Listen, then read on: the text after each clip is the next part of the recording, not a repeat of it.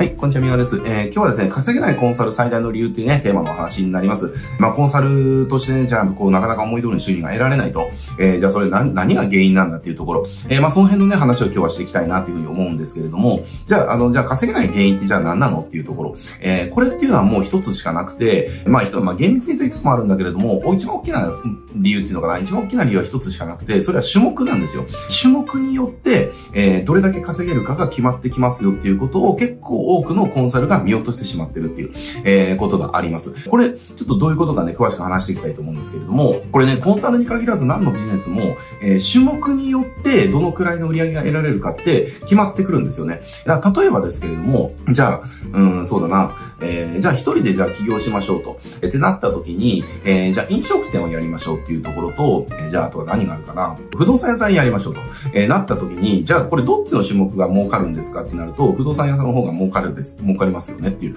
まあ一人でじゃあ飲食やろうってなった時に、じゃあ一人でやろうと思ったら、まあ、どうだろうな、まあ、まあ、月賞200万とかぐらいが多分限界なんじゃないかなっていう平均的に考えるとね、まあ言っても200万ぐらいっていうところが多分限界であると思うんですよ。だけど、これじゃあ一人で不動産やりますってなったら別に一人で2000万だとか1億だとかっていうところは別に全然狙えるわけですよねっていう話。えー、これが残念ながら、あの、どんな、コンサルに限らずどんなビジネスでも種目によって売り上げが変わってくるっていう、あの、受け入れなきゃいけない事実、現実なんですよね。これを要はコンサルに落とし込んだ時っていうのを全く同じことが言えて、コンサルもどんな種目のコンサルをやるかによって、どのくらい稼ぎやすいよか、稼ぎやすいかっていうところが決まってくるっていうところ、えー、ここをね、まずね、あの、えー、見ていかなきゃいけないっていうところなんですよ。えー、これね、えっ、ー、と、じゃあどういうことかっていうと、じゃあ例えば、えっ、と、じゃあ集客のコンサルしましょうとなっていった時に、まあ集客っていうジャンル、種目なんですよね。で、これじゃあ集客っていう種目がじゃあどのくらい儲かるのかっていうね、集客コンサルっていう種目がどのくらい儲かるのかっていうところ、えー、ちょっと考えてほしいんですね。これじゃあ集客コンサルっていうのが売れる、えっ、と、じゃあ企業さんってどういう企業かっていうと、えー、集客とか売り上げに困ってる企業ですよね。っていう。だってコンサルって、要は、その問題の課題の解決をするための存在じゃないですか。えー、だから、当然、そこに需要があるのは、それに課題がある企業なわけですよ。でもこれよく考えてほしいんですよね。えー、集客に課題がある企業が、じゃあ、果たしてどれだけの売り上げを上げてるんですかっていうところなんですね。これはなんかすごく変なこと言っちゃってるけれども、でも事実じゃないですかっていう話なんですよ。えー、集客に困ってる、売り上げ困ってる、えー、だからそこなんとかしなきゃいけない。だからそれが専門家の集客コンサルに、じゃあ手を貸してもらおうっていう、えー、風になるわけですね。えー、でもここで考えてほしいのは、集客とかあの売上アップに困ってるっていうことは、要はお金に困ってるっていうことですね。単純な話。お金に困ってるってことですよねって。で、じゃあコンサルって、じゃあどういうところからお金が払われるのって言ったら、プライアントの要はその利益から払われるわけじゃないですか。が、利益から払われるわけだから、当然、集客とか売上アップに、あの、その課題がある会社っていうのは、大きなお金をコンサルに払うことっていうのが物理的にできないわけですよ。これはなんか多分イメージはしてもらえると思うんですけれども、だからそこがね、物理的に無理な話なんですね。なので、これ実は、その集客コンサルとかマーケコンサルみたいなことをやっちゃうと、相当そのうまくいってる会社と契約が取れない限りは、だからその、なまあこういったのはすごい変な言い方なんだけれども、ね、その辺にある普通の、その、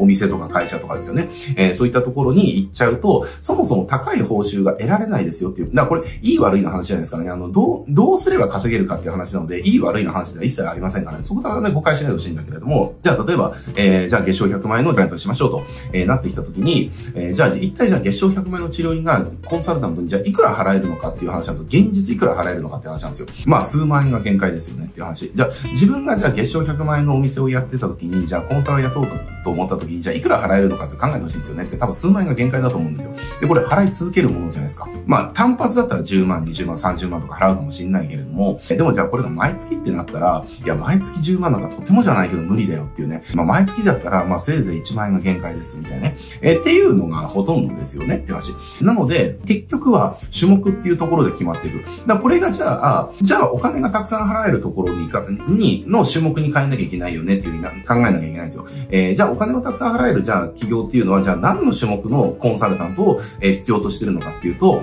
これ企業のそのピラ、あの、なん、なんだろうな、その課題のその企業規模によってどういうその課題とかニーズとか需要が生まれるのかっていうところをね、考えてもらうとわかるんだけれども、え要は、売上がない時っていうのは集客とかマーケティングとか売上アップっていうのが課題になってくるわけですね。だけど売上が上がってくると何が課題になってるかというと、その、人がいなくて売上が上がらない。人がいなくてより拡大ができないとか、人がいなくて新事業ができないっていうことが課題になってくるんですよ。えー、だから、売り上げが上がらないことではなくて、人がいないせいでいろんなものが停滞するっていうね、えー、これが課題になってくる。全部これが規模が大きくなればなるほど、そういった課題が、えっ、ー、と、大きくなってくるていう。えー、だから、企業規模が小さいときは、だから、なんだろうな、わかりやすく、その、簡潔に言うと、えー、事業規模が小さいときっていうのは、集客とかマーケティングに課題になる。だけど、事業規模が拡大していくと、人の問題になってくるっていうね。もう大体こういう風な、あの、図式になっていくわけですね。だつまり、今のところにも全て答えがあるんだけれども、えー、自分がコンサルが高い報酬を得ようと思ったら、高い報酬が払えるクライアントと契約しなきゃいけない。で、それを契約しようと思ったら、えー、結局は種目が集客とマーケティングじゃなくなってくるんですよねっていう話なんですね。えー、なぜなら彼らっていうのは別に集客とかマーケティング困ってなくて、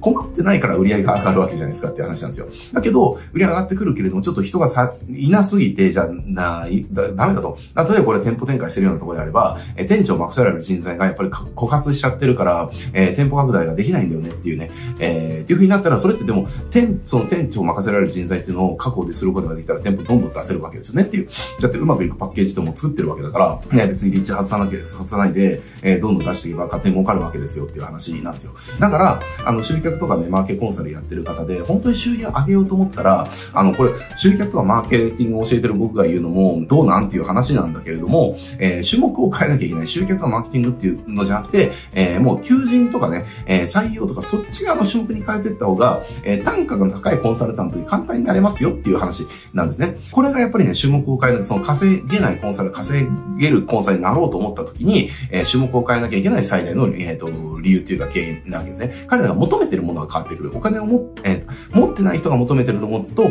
持ってる人、まあ企業ですね。持ってる企業と持ってない企業が求めてるものがそもそも違いますよっていう、えー、話なんでね。なので、えー、そこは変えていかなきゃいけないよっていうところだったりします。で、でそれの上でね、僕らがおすすめなのが、じゃあ何の種目変えればいいのっていうのは、えっ、と、求人コンサルですね。えー、そこがやっぱりおすすめです。えー、これなんでおすすめかっていうと、まあ理由はいくつかあるんですけど、一番は、あの、求人ってほとんどみんな何もやってないんですよ。えー、何もやってなくて、えっ、と、うちはね、やっぱり求人コンサルっていうところでやってて、えっ、と、うちの成果ってね、なかなかすごいんですよね。えー、これインディードの方にあの、直接聞いたんですけど、インディードからですね、インディードに出してるその、まあ、えー、企業っていうのが掲載してる企業の中のそのトップ1%ぐらいの成果出てますねっていう、えー、御社クライアントで出てますねっていうね、えー、ことを言われました。で、じゃあ、そんなね、あの、トップ1%の成果が出るうちのノウハウっていうのが、じゃあ、うちがそもそも求人とか採用のプロフェッショナルかっていうと、そうではないんですよ。えー、ぶっちゃけど素人だと思います。別にマネジメント知識がめちゃくちゃね、豊富なわけじゃないし、じゃあなんか採用とかのテクニックとかいろいろ知ってるわけじゃないし、別にあの、世の中でその求人のなんか会社やってる人からしたら全然知らないと思います。だけど、うちのノウハウ、その求人、その人材確保っていうところのノウハウに関してはトップ1%成果が出る。えー、これじゃあなんでその成果が出るかっていうと、うちは求人っていうところにそのダイレクトレスポンスをただ入れてるだけなんですよね。これね、面白いことに求人ってね、本当ね、何もやってないんですよ、みんな。何もやってなくて、みんな同じことを言って、で、疲弊してるみたいな感じで、なんかね、欲しい人材とか優秀な人材が集まるためのそのやり方っていうのを知ってなくて、で、うちはそこに、えー、ダイレクトレスポンス。これ、求人だろうと集客だろうと一緒なんですよ、考え方。集客の場合っていうのは自分のね、と会社とかぴったりの理想のお客さんっていうのを、じゃゃあどうやって集めるのかっていうことをやるためにダイレクトレスポンス仕掛けるじゃないですか。で、求人っていうのは、その、お客さんが、えっ、ー、と、求職者に変わるだけ、自分の会社にぴったりな求職者、優秀な求職者っていうのを、じゃあどういうふうに集めるか、そこにダイレクトレスポンスを入れればいいだけなんですね。だから、求人って実は、なんか、ライバルが強そうで強くないんですよ。えー、なのでね、あの、うちっていうのは、そういった、そこにただそれを入れただけなんですけど、すごくね、うまくいくノウハウっていうのを確立できたみたいな話、えー、だったりします。なので、今集客とかマーケティングコンサルやってる方っていうのは、そのノウハウが求人にそのまま使えるんですよねっていう話。だからね、あの、集客とかマーケコンサルの人で、えー、本当にこう高い報酬ですね。なんかあの、別に集客コンサルとかマーケコンサルとか別に1000万ぐらいは普通に行きます。えー、そのくらいは全然行くんだけども、っと上を目指すだとか、えー、もっと安定を目指すだとかね、え、もっとなんかこう、ハイエンドのクライアントと付き合う、付き合って、こう、やりがいのあることをやりたいだとか、え、そういったことを望む方っていうのは、やっぱりね、求人コンサルみたいなところっていうのを一つ足を踏み入れてたりすると、え、全然世界がね、変わってきたりするんでね、おすすめですよっていうのが、まあ今日の話でしたした。